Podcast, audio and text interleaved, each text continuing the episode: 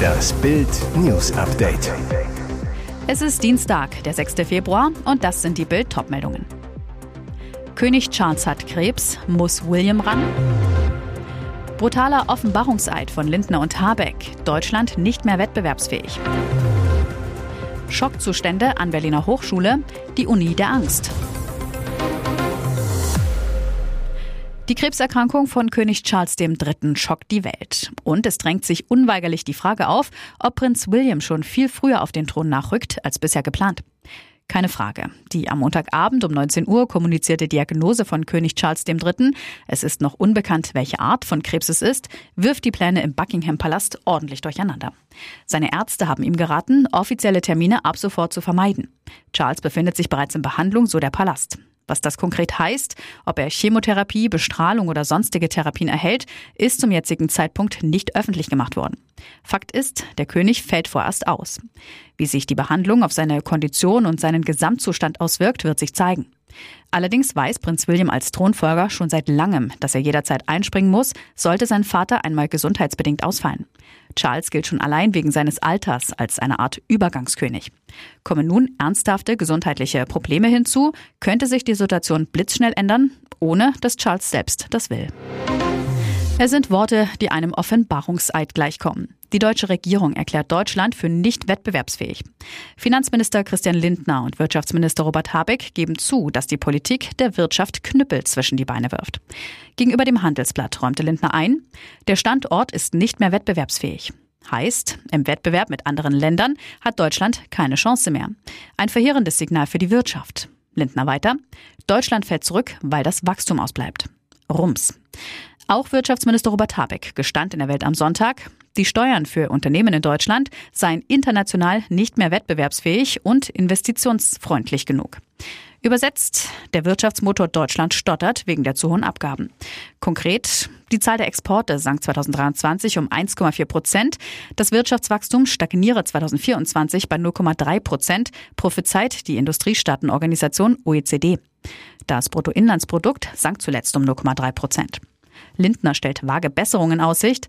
Man stelle sich vor, der Wirtschafts- und der Finanzminister gelangen beide zu der Erkenntnis, Deutschland ist nicht mehr ausreichend wettbewerbsfähig. Es ist unvorstellbar, dass dies nicht zu politischen Veränderungen führt, so Lindner. Die Uni sollte ein geschützter Ort sein, an dem die klügsten jungen Menschen für das Leben lernen, für den Fortschritt der Gesellschaft. Doch an der Freien Universität Berlin, kurz FU, herrscht seit Monaten Angst. Jüdische Studenten können sich dort nicht mehr sicher fühlen. Seit dem Überfall der Hamas auf Israel am 7. Oktober häufen sich die antisemitischen Vorfälle an der Berliner Universität. Am Freitag dann der gewaltvolle Höhepunkt. Ein pro-palästinensischer Student verprügelte seinen jüdischen Mitstudenten Lahav Shapira, verletzte ihn schwer. Shapira engagierte sich seit dem Terrorüberfall gegen Judenhass an der Uni. Denn die antisemitischen Vorfälle stehen seit dem Hamas-Massaker auf der Tagesordnung. Studenten berichten von schockierenden Zuständen.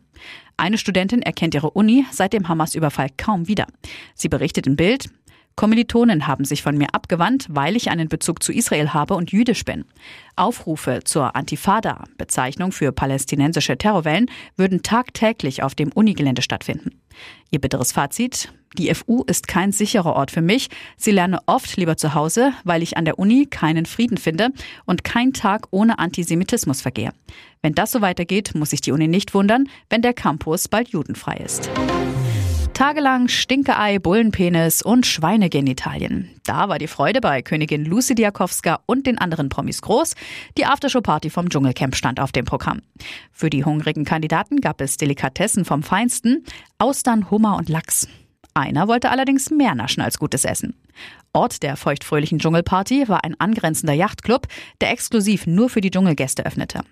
Auf der Tanzfläche gaben Königin Lucy mit ihrem besten Kumpel Cale, Mike Heiter und 24 Tim den Takt an. An der Bar unterhielten sich überraschend lange Dschungelvize Leila Lahoua und Kim Virginia. Beide hatten sich im Dschungelcamp auseinandergelebt.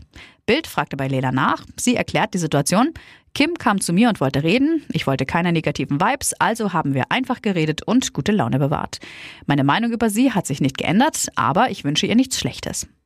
Wo wir gerade über Kim sprechen, raten Sie mal, wer nachts um 3 Uhr bei ihr an der Tür geklopft haben soll. Kim zu Bild. Ja, Mike war doch nach der Aftershow-Party noch irgendwo feiern und klopfte dann gegen drei Uhr plötzlich an meine Tür und wollte was mit mir starten. Aber ich habe ihn nicht reingelassen. Wie bitte? Fakt ist, Heiter zog nach der Aftershow-Party noch mit einem Produktionsmitarbeiter in die Innenstadt von Surfers Paradise weiter, um mal die Clubs von innen anzuschauen und war am nächsten Morgen ziemlich verkatert. Er tauchte kurz vor der Abreise mit einer großen Sonnenbrille auf. Seine Begründung, er habe zu viel gefeiert.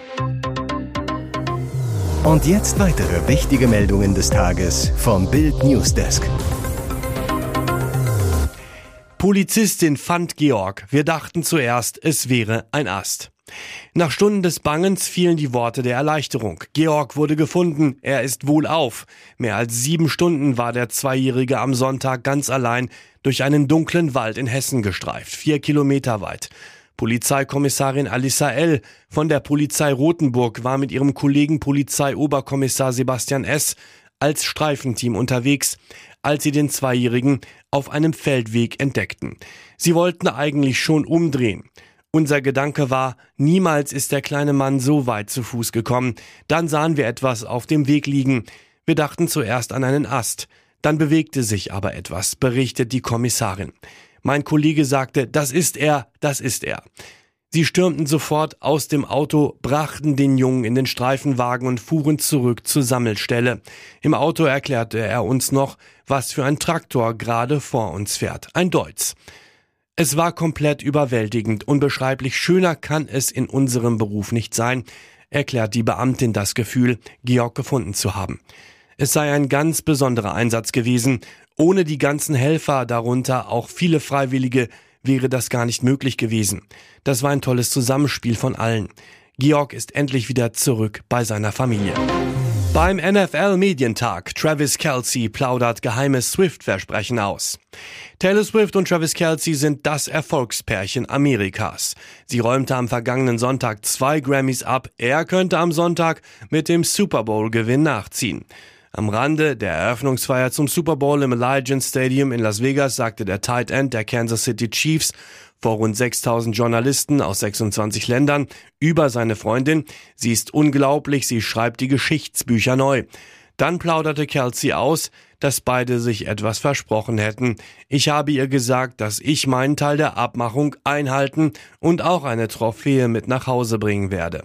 Erst Grammy, dann Super Bowl.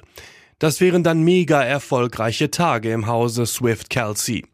Weiter erklärte Kelsey, dass seine Freundin die Spiele genieße. Daher sei sie jetzt ein fester Bestandteil der Chiefs-Fans. Es macht Spaß, ihr dabei zuzusehen, wie sie das Spiel genießt, obwohl es für sie etwas Neues in ihrem Leben ist, so Kelsey. Fast zeitgleich haute Taylor Swift auf Instagram die Setlist zu ihrem neuen Album The Tortured Poets Department raus. Ich habe bereits reingehört, es ist unfassbar, sagte Kelsey. Was sein Lieblingssong auf dem neuen Album ist, wollte er nicht sagen. Ihr hört das Bild News Update mit weiteren Meldungen des Tages. Den Geheimdienst warnt NATO-Länder. Militäraktion durch Russland sehr wahrscheinlich. Schweden und Norwegen warnen ihre Bürger, sich auf einen Krieg mit Russland vorzubereiten. Deutschlands Verteidigungsminister Boris Pistorius spricht von einem möglichen Krieg mit Russland in fünf bis acht Jahren. Jetzt nimmt das nächste NATO-Land Stellung. Dänemarks Militärgeheimdienst FE geht davon aus, dass Russland sehr wahrscheinlich militärische Gewalt einsetzen werde, um NATO-Staaten herauszufordern. Das teilte Verteidigungsminister Paulsen dem Parlament mit. Russland werde Druck auf NATO-Länder ausüben, indem es etwa regelmäßig Flugzeuge und Kriegsschiffe schicke, um Landesgrenzen zu verletzen. Möglicherweise werde Putin sogar seine Armee entlang der Grenze eines NATO-Landes zusammenziehen, schreibt der FE.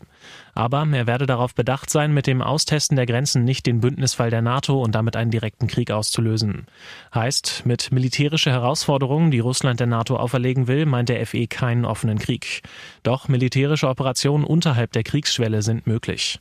Einen direkten Krieg hält der Geheimdienst für derzeit unwahrscheinlich, sodass für Dänemark derzeit keine akute militärische Bedrohung bestehe.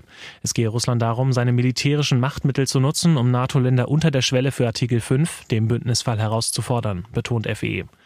Gefährlich ist Russland trotzdem. Die Risikobereitschaft sei nach dem NATO-Beitritt Finnlands und Schwedens gewachsen, schreibt der FE weiter. Es wolle seine Streitkräfte im Ostseeraum und im Nordwesten aufstocken, auch wenn es dazu ganz kurzfristig noch nicht in der Lage sei. Versuche, Territorium zu erobern, sind unwahrscheinlich, aber es könnte sich um Operationen handeln, die die Entscheidungsprozesse der NATO lahmlegen, den Zusammenhalt gefährden und den Willen des Bündnisses schwächen, analysiert Russland-Experte Splitzböhl, leitender Forscher für russische Beziehungen am Dänischen Institut für internationale Studien auf X. Er hat es ihm schon versprochen. Nagelsmann wird diesen Stürmer nominieren. Bei ihm dauert die Vorfreude etwas länger als bei den meisten DFB-Debütanten.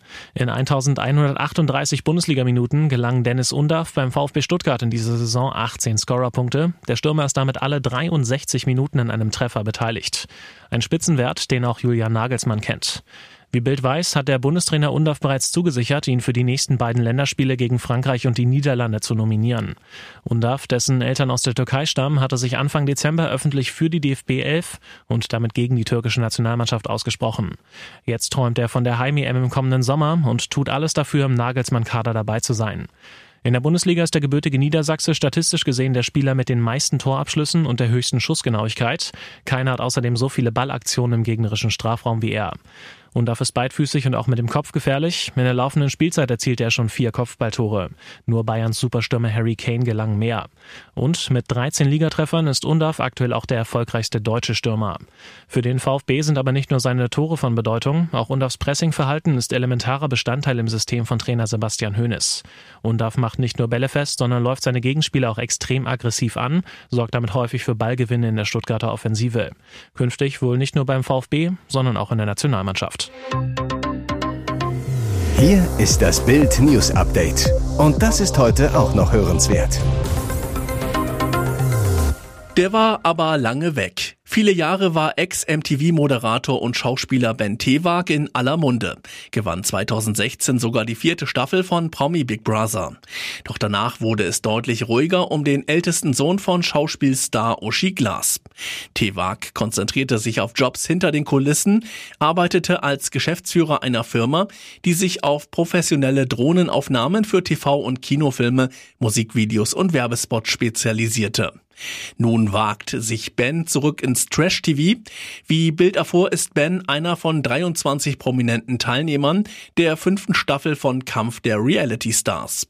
Die Dreharbeiten in Thailand sind nach Bildinfos abgeschlossen, liefen bis vorigen Freitag.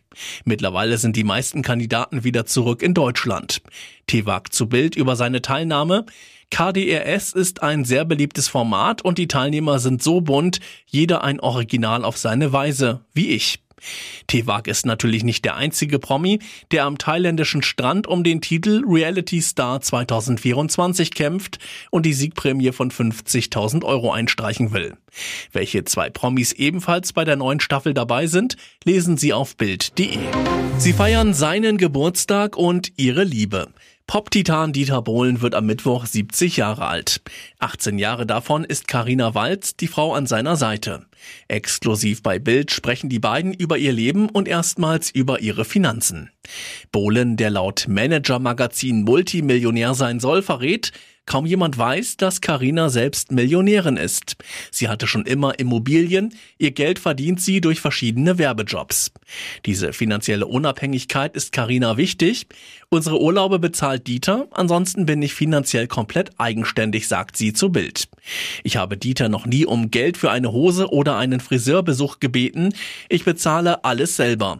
Das ist wichtig für mein Selbstwertgefühl. Wegen des Geldes bin ich also definitiv nicht mit Dieter zusammen. Das Paar schenkt einander nichts Materielles. Karina, wenn ich etwas haben möchte, kaufe ich es mir und Dieter macht es genauso. Wir schenken uns schöne Momente und gemeinsame Zeit als Familie.